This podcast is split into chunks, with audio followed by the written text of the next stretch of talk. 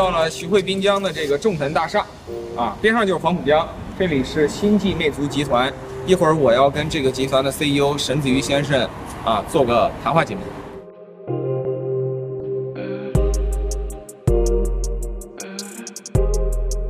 大吉利把这个徐汇滨江包下了三分之一。这边方圆两公里内有这个吉星，有星际魅族，还有极客的楼，还有别的吗？好像没了啊。这里是徐汇滨江，上海一个非常新兴的、比较高端的板块，房价已经冲到十五万以上了。啊，前面就是这个黄浦江。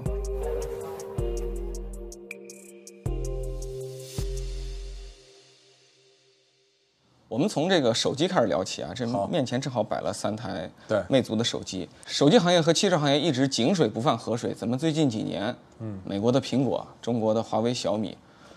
还有魅族都纷纷染指汽车这个领域呢？嗯我觉得主要说从几个维度吧。第一个维度呢，就是汽车呢越来越成为人们生活中密不可少的一部分了。啊，因为我一直说过，每天每个人可能在车上会发生一个小时有交互的这个交交易啊。手机的话，等于是每天都带在身边嘛，大概四五个小时。用户需要的是说，我四五小时的移动互联网体验，在汽车内封闭的一小时的体验是有延续性的。这从体验的角度来讲。那从商业的角度来讲的话呢，主要像手机公司也好，消费电子公司碰到了一个呃增长的一个呃放缓的一个趋势。那么类似于像友商、像小米啊也好，对吧？要做汽车啊等等等等，它是需要找到新的增长点。会有这样一种观点，就是我用 CarPlay 也挺好，然后呢，你的车企继续把你的车做好，我用户最后也有一个哎过得去的体验。全球的很多的用户对于 Android Auto 和 CarPlay，他们实际上也还比较满意。到底有什么地方是手机公司一定要来搅和一下这个生意的这个理由？呃，我觉得先讲 CarPlay 吧，就像你刚刚讲的，其实 CarPlay 是不错的，嗯，但是有一个很致命的问题，就是说你你拥有一台具有 CarPlay 车，但同时你在这个生命周期里面，你可能会有四台 iPhone，甚至五台 iPhone，嗯，但你无法确保你这台车能够支持未来的四台 iPhone 和五台 iPhone，为什么呢？因为车的更新不再更新啊，嗯，你车可能支持的是 iPhone 十四，嗯那车要支持 iPhone 十五、十六、十七，它是未来的事情啊。嗯，那为什么汽车公司要去支持这个事情呢？尤其是你可能车还要全球卖，你还有一堆的适配。我们在做的事情，像 Flyme Auto 加我们的 Flyme Link 手机域，首先第一件事情是我们要改变汽车智能化的本身，能够让它像用手机一样丝滑，同时再把我们的手机生态要合进去。我们也可以支持 CarPlay，我们也可以支持哦 Android Auto，支持华为的 HiCar，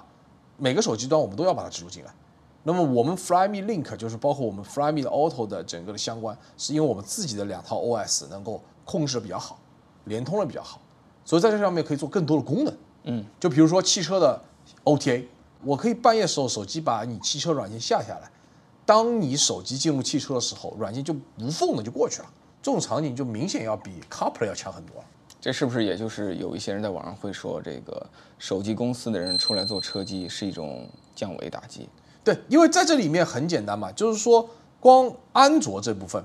手机公司的安卓团队一定是经验最丰富的，啊，同时他面对的安卓的迭代，以及每年最新版本的安卓也是最早介入的，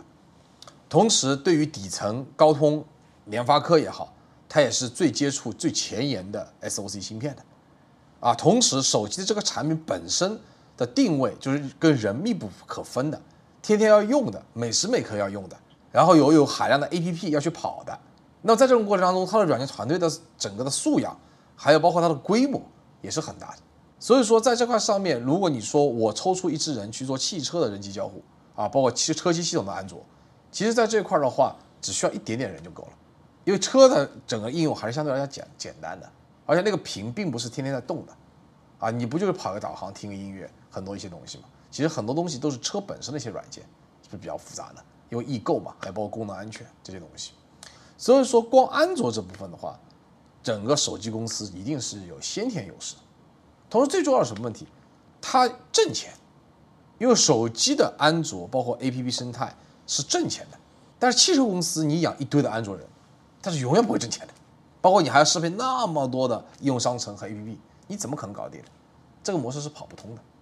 对吧？那所以说从成本上来讲，汽车公司去养一堆的软件人员，其实也是不 work。汽车公司自己在车机上独立的重投入，其实算算不过这个商业账，绝对算不对吧？而且相当于呃每一家做自己的建设，然后海量的应用商其实围绕着每一家又再去做适配，对这其实是一个糊涂账。是那我还有个问题啊，今天的这个用户坐进一台智能车里，他带着一两块手机，每个都有高性能芯片，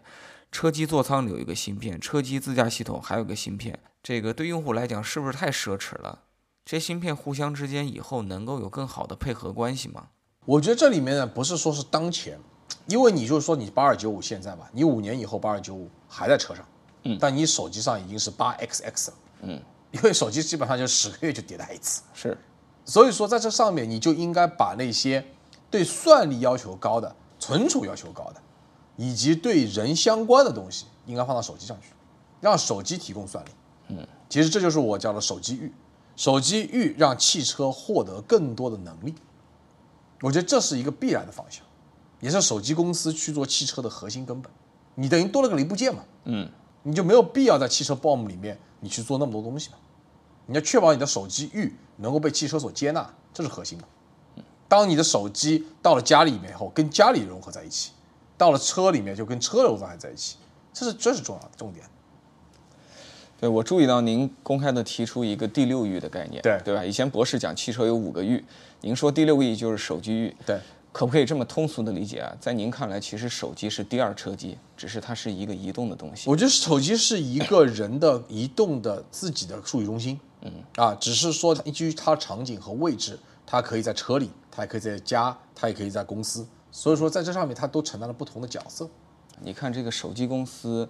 有它消费电子行业的这个人才和这个它的文化、它的工作节奏，但汽车公司有汽车公司独特的人才、文化和节奏。而且我注意到您还身兼很多其他的职责，比如一卡通，它其实也是一个半导体领域的这个硬件公司。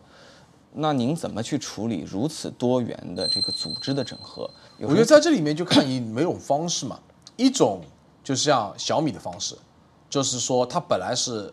消费电子和互联网基因，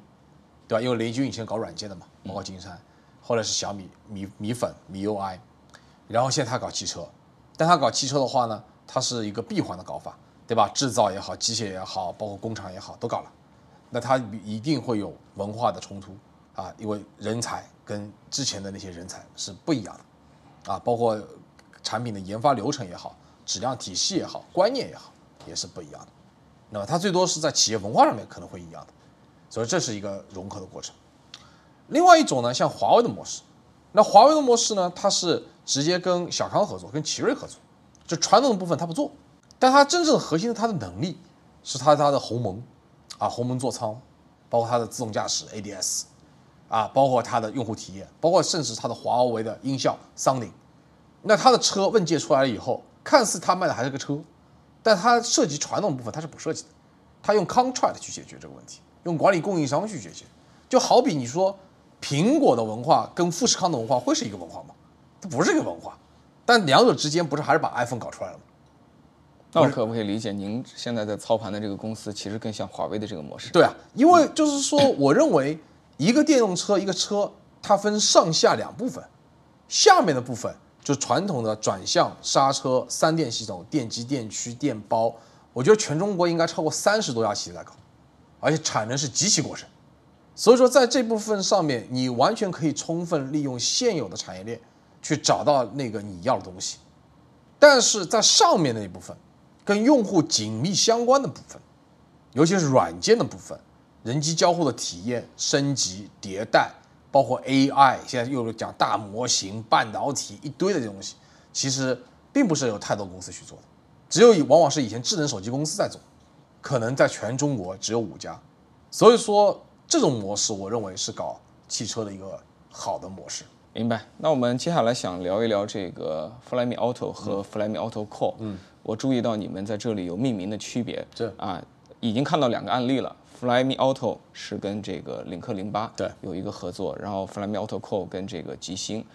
那我们先从上面这个聊起啊。嗯，这个为什么选择领克零八作为这个首发车型？呃，这也主要是因为领克是对吉利来讲是一个比较重要的品牌，同时最重要的是呢，吉利呢把呃领克零八开始的电子电器架构呢全部的呃自研化了，因为大家知道领克有一个很大的一个呃历史，就是说它是从沃尔沃过来的嘛，啊，包括以前的油车零一、零二、零三这一块儿。那么在这个过程当中，现在新能源的过程当中，其实呃吉利是要大力升级整个本土化的。呃，智能化能力的，所以说电子电器架构完全改掉了。那同时，零八因为它是新能源的 PHEV 嘛，所以说在这上面又跟目前主流的呃智能电动汽车，包括智能化的这个魏小李，他们要进行竞争。那在这块上面呢，就是呃提出用领克零八来做美整个魅族生态的一个首发车型，这是个背景。对，其实我上在珠海有试过这个领克零八的 Flyme Auto，还是工程的版本。Flyme Auto 它其实有。这个系统自己的调性，领克有它自己的这个品牌的调性和风格。对，我觉得这两部分还挺搭的。对，但是我相信后续可能您也在考虑把这个系统啊推广到更多的品牌。那会不会有一个问题是，每个汽车品牌它在自己的这个品牌调性、用户体验的这个风格上，跟这样一个公有的系统，会不会有一定的冲突呢？对这一块呢，你说是对的。就每一个品牌，其实每一个产品的 O 呢，都希望有不一样的东西嘛，这也是呃能够理解的。那 Flyme Auto 呢？作为一个第一个合作产品，我们是做了一个全家桶，同时整个用户体验呢是从 Flyme 延续过来的，包括我们的小窗模式啊，对吧？啊，包括我们的这个 IC 啊，还有包括我们的这个 Smart Bar 啊。但是您可以看到，在 Flyme Auto 领克零八上面，我们叫 Link Flyme Auto，其实是上面就是有领克的 branding 的 image 在里面，包括它的字体、它的图标、它的颜色，包括它的色调。这些里面其实都是在有哦，这个我上次倒没注意啊，您可以再仔细看一下。现在我是叫 Link Flyme Auto，，就是说在之前的所有的产品里面，有一个最大的 bug 是什么呢？就是 OEM 你要不就完全自研，体验、HMI 设计跟软件你全部自己搞，然后驾驶整个系统你也自己做，然后整个硬件你也自己设计，弄完了以后你去自己生产或代工生产，这是一种模式。像未来基本上就是这种模式。这但这个模式投入很大，还有一种呢，就是说啊，硬件我找人做一下，啊，然后软件呢，我可能也包掉一部分。但这种软硬所谓的软硬分离，其实是不 OK 的。为什么呢？因为很简单的事情，就是说，你比如说你这样的一个动向，你过去你要这样的一种感觉，它对应的是下面的软件，嗯，以及对应的是 C C P U 上面大核小核的调用，嗯，包括场景，这是一个垂直的事情，嗯，这就为什么你看手机公司从来不干软硬分离的事情。手机公司一定是设计团队和软件团队，包括系统团队是在一起的，是一套班子。要这样的话，你才能够把体验做到最好。如果他们要慢慢做，是不是也能做好？是不是还是中国太卷了？所有人的节奏都超级。不，我觉得主要是因为你不能，你不能固固化一个团队。嗯，你软硬分离的时候，你无法固化固化一个团队。主要就是因为 HMI 由 OEM 的造型设计中心去搞啊，然后搞完以后跟软件工程师 disconnect。嗯。那么你的所有的东西就会出现问题，你要不断的调调调调调，然后他设计师呢，他是五花八门的，弄完以后软件又要跟着他去弄，就软件架构就一塌糊涂，这肯定是不行的。所以说它一定是一个 connecting。那所以说 Flyme Auto Core 呢这一块呢，我们就说我们会有一个 reference，包括动效都会给到你，HMI 也会给到你，你在我们这个框架里面你你可以去改，性能你要自己去调，弄完了以后呢，我们可以给你 certificate，是这样子。这是我们未来是可以做的，但也得付钱，因为这等于是个 extra 的工作，嗯，是这样子啊。因为我认为任何的交互体验，加上它的动效也好，graphic 也好，vision 也好，都涉及到软件架构，都涉及到你的整个的 GPU 以及包括 CPU 的调度等等等等问题。所以说，在这个过程当中，其实我认为汽车公司在搞软硬分离的话，其实呃，只有是更难啊，就是更难，把给自己添麻烦，其实是，嗯，你你为了自己要有自己的 branding 的 image。但事实上，你丢失了用户体验，其实是得不偿失的。作为极星二的用户，对我非常熟悉极星二的车机。对，那我就想问一个问题：极星四最后那个车机，从表层的 HMI 来讲，是更像以前的极星二呢？但是有这个新的 Flyme Auto Core 的这个各种能力，还是说整个长得就会跟以前不一样？现在目前的极星四呢，就是你说到一个比较大的一个话题了，因为我们刚接手嘛，六月十九号刚官宣。之前的开发其实就是传统模式开发，对，因为我看到过一些图片，传统模式开发，这个目前在做，然后因为我们年底就要交车了嘛，嗯，就我们最终一定会把 Polestar OS 搞上去的，Polestar OS 一定是按照我们的逻辑，这也是为为什么我们要去合资去搞的主要目的。嗯，因为和李书福董事长已经讲了，我们这次合资主要是希望极星能够更加本土化。但是问题是我们去把这件事情做起来是需要时间的。嗯，啊，同时在这里面也需要呃汽车公司这边要给予很大的配合啊，因为就是我们最终还是落在车上面的嘛。嗯，这块需要我们兄弟部门的很多支持。从从极星潜在用户的角度，肯定是希望能把中国的软件能力和对北欧的很好的车辆工程设计调它造型设计哎融合一下，融合一下。对对，除了 Polestar OS 我们一定会上，同时我们还有 Polestar 品牌的手机，包括手机域这些事情，我们一定是会去做的，是这样子。Polestar OS 是中国市场产品还是全球市场产品？目前先是中国市场，嗯，但是未来我们一定会走向全球的，就明年这一代一定是中国市场，嗯，但是二五年那一代我们走向走向全球。了，嗯，啊，需要两代产品，对。那当这个产品走向全球的时候，它会面临跟在中国怎么样的不一样的挑战？我感觉这挑战可能会大很多。对，在全球的话，主要是你要进入到 Google 的生态嘛，嗯，在中国手机都是自己的生态嘛，好，而且不同的市场你得去测，嗯，啊，这个工作量是巨极其巨大的，嗯，所以说在这方面你就像做一个海外的手机是一样的，你要过 GMS call 啊，你也要到每个地方去测整个的射频和天线，就这这块的话，我们目前其实呃也已经在做了，因为吉星是个全球的品牌，嗯，呃，如果我们割裂来做中国的话，一定不会挣钱的，我们必须把它做成全球化的。那会不会有一个你们看到的市场机会啊？因为前些年去欧洲对玩的时候，就发现华为在那边市中心广告挺多的，是手机市场份额也不错，是它在那边实际上这个市场实际上让出来了。对，我们我们是想考虑，因为吉星对于我们整个轻基魅族集团来讲，它是一个高端品牌，嗯，包括极星品牌未来相应的三 C 数码产品，嗯，都会在这个 level 里面，就是这个产品矩阵里面进行发挥作用，嗯，那全球化，因为极星本来就是个全球品牌，嗯，啊，整车也是在全球卖，所以说通过这样的一个杠杆，我们进入到全球的三 C 数码不是不可能，就是在这一块上面，我们需要非常强有力的能力去保证我们的合规，嗯，这是前提。从我们现在这个新机魅族做的这个业务来讲，我们的智能车机跟这个呃汽车品牌的合作，其实非常像现在华为跟其他的车厂的这种合作。那我们跟华为有什么这个差异性吗？呃，我觉得未来我们跟华为，哪怕未来小米，我们都属于一类，嗯，就是把手机的经验放到了汽车上面去。嗯，那你要说我们之间有什么区别？那还是有些小特色，就像弗莱米，我们有我们的小窗，小米米 UI 也有小窗啊，红莓也有小窗，但感觉还是不一样的。嗯，那同时呢，在上面呢，其实核心还有一个是什么呢？就是在于你的整体产品的细节设计，因为每个车还是不一样的。嗯，啊，你的方向盘控制啊，你的空调啊，你的仪表、你的音响系统，所以整个完整的车不能说啊，这是鸿蒙啊，这是小米啊，这是 Flyme 啊，就这样这样这样这样这样。其实核心的是整台车你怎么去定义。嗯现在您手下的业务已经非常广泛了，好像再加上一个智能驾驶，你就把这个智能车的东西包全了。会不会考虑把这个也加上？呃，智能驾驶这个事情呢，其实我们是一直在内部研究。嗯，大家可以去看一下历史。其实一卡通最早时候做过高级地图啊，然后包括我们也做过感知。那在这里面呢，其实你会发现在行业里面有几大类，一类像小鹏啊，他说他全站自研，嗯，啊，他其实全站自研是他的核心的软件啊，因为他在 NVIDIA 的平台上去做它的 AI，它的 AI 核心呢是它的 perception 感知，然后最终的产品形态就是一个盒子啊，是一个 NVIDIA 的硬件以及上面它的软体，它要解决的是什么？就它这个投入，它这个盒子能够全世界去用，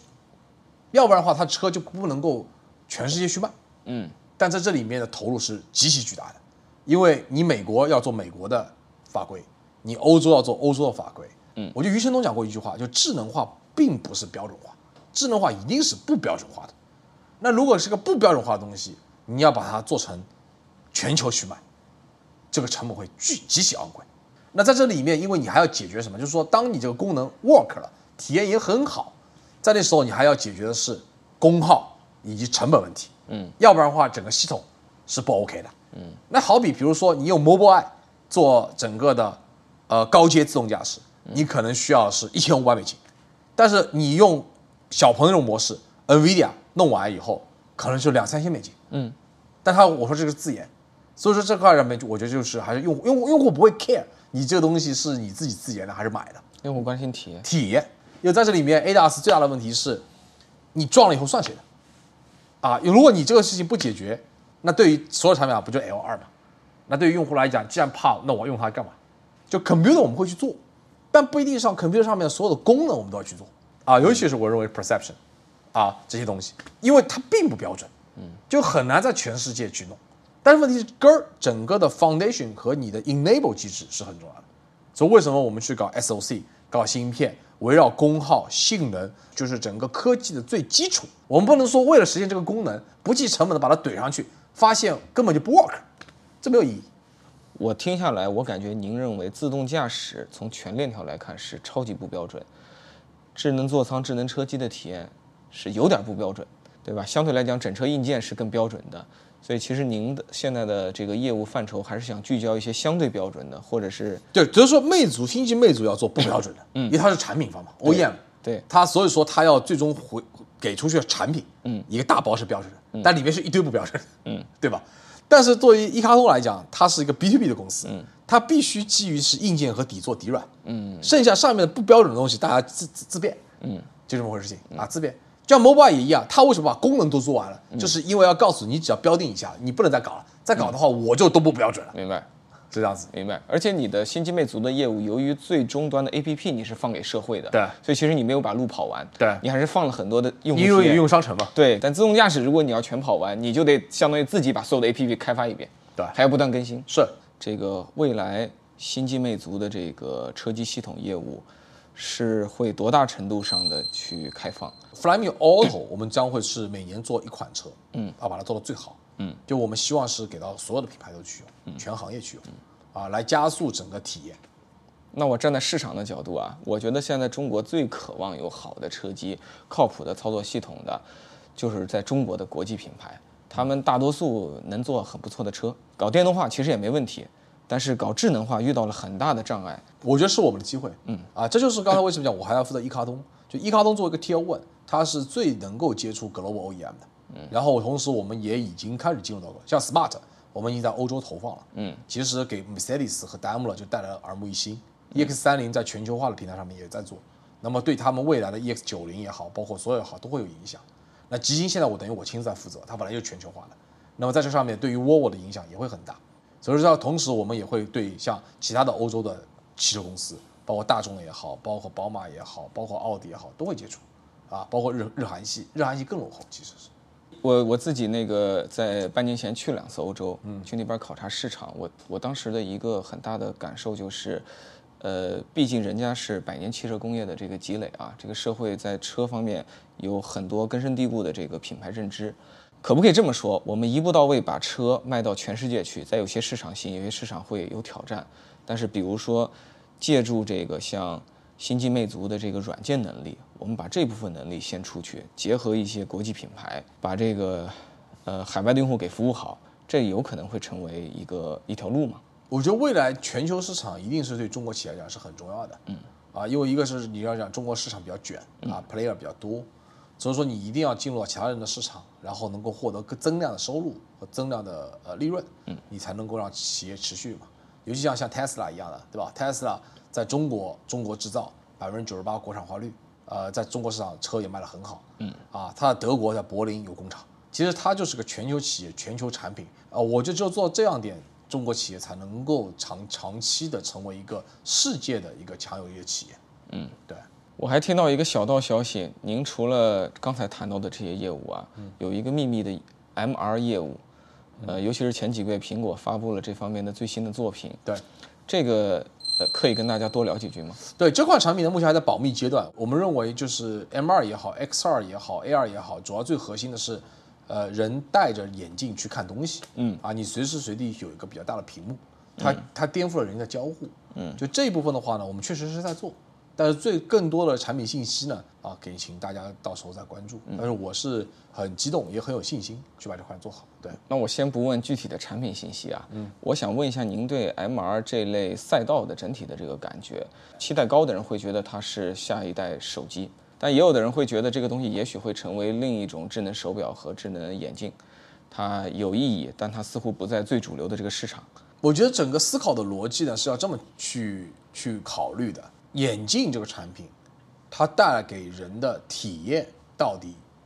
有什么样的突破？啊，因为任何一个新的产品啊，成为整个行业和 industry 的霸主，是因为通过交互让人深刻的去用它。嗯啊，就像当年 PC，因为有了键盘和鼠标，以及整个的 Windows 的视窗和 IE 浏览器，让你看到了一个世界。后来 Steve Jobs 搞了 iPhone，因为有电容屏、有多点触摸、有 APP 的生态，所以说让 mobility 成为了可能。那对于眼镜来讲，当每个人都戴眼镜的时候，随时随地你都有一个屏会跳出来，并且在你想要的时候就跳出来，并且去完成这个交互。那总比你从兜里把手机掏出来，然后同时再去看要方便很多。所以说，在上面其实它是一个根本改变交互方式的一种一种契机。嗯，所以在这上面它可能会孕育一个比较大的生态，这是毫无疑问的。嗯啊，但是问题是你要达到这种状态，你需要解决很多问题。我们花了三年多时间去解决这些东西，你要在这个上面形形成一个比较平衡的一个状态。所以说，我们想推出这款产品，呃，看看市场的反应吧。这个产品最终会跟车有巨大的联系吗？啊，我们都肯定会有车的场景的，嗯，因为我们公司是一个多终端融合的公司，嗯，所以说车是一个巨大的终端，我们一定会有相应场景的。对，我想再问几个关于您个人的问题啊。你说，您这管的业务特别宽广啊，但是你怎么在这个工作和生活中保持你的最佳状态？呃，我觉得主要你看你每天 focus 的东西是什么。大家都觉得我管的东西多，但并不是说我每件事都是自己管的。嗯啊，比如说像新型科技，呃，汪海博士他们的团队就非常好，我基本上就定路标就行了，定战略就行了。啊，每次开个会，然后看一下状态，因为他因为半导体是个专业，嗯，这个东西其实他们是个非常专业的团队，而且半导体是个成熟产业，已经三十几年了，摩尔定律就放在那边。那么包括像魅族也好，还有黄志攀，他对魅族品牌的理解比我深。在这上面，他跟魅友的互动也非常好，魅族的整个的这个手机的连贯性，他也比较熟悉。所以说，在这个上面，我觉得主要还是靠每个团队啊，能够去协同作战。那么我更大的经验精力呢，是放在整个产品技术架构以及路标和路线图以及整体战略上面，能够让大家能够协同起来啊，并且能够产生巨大的产品体验和性能提升以及成本优势。这是目前我在做的事情。嗯，对。那您作为一个综合业务的管理者，嗯，你怎么去吸收和快速学习，以便你在做出决策的时候能做出最准的决策呢？我觉得在这里面还是回到产品的本身，就是任何的决策都要支撑的是产品的结果，啊，用户要买单。嗯，那用户买单的话，就是产品的价值就在于体验以及整个系统的架构的整个的性能和成本的优势。所以这就是我们的一个一个逻辑。最终产品是不是能够有竞争力？它的技术和架构和成本有没有优势？以及我们在产业链中什么做什么不做，这是目前我们都要去考虑和严紧密的、谨慎的去决策的。那但是由于这个研发手机有周期，研发车有更久的周期，对，半导体也是一个投资极为巨大的这个极为密集的这个行业。呃，我们会讲呃从用户体验出发，但很多时候在你最早面对一些产品概念。一些公司的战略的早期的时候，你并不能真实的触摸到那个用户体验。嗯，这方面你有什么秘诀分享给我们吗？不，我觉得最终就是你就想，我们大家都知道叫做软件定义汽车嘛，对吧？手机这边我们也一样，Flyme 是我们的灵魂啊，Flyme 有一亿的注册用户，大量的数据，我们就知道用户的需求是什么。所以说，同时我们知道问题在哪里。嗯，比如打王者荣耀，能不能不发热？所以我们解决问题才会引一轮技术的变革。但是对于我们做产品和做系统来讲，我们看重的是系统；对于半导体来讲是个承载。所以说我们要先讲清楚，我们这颗 SOC System on Chip，我们怎么样能够把它做好，这是我们输入给新秦的。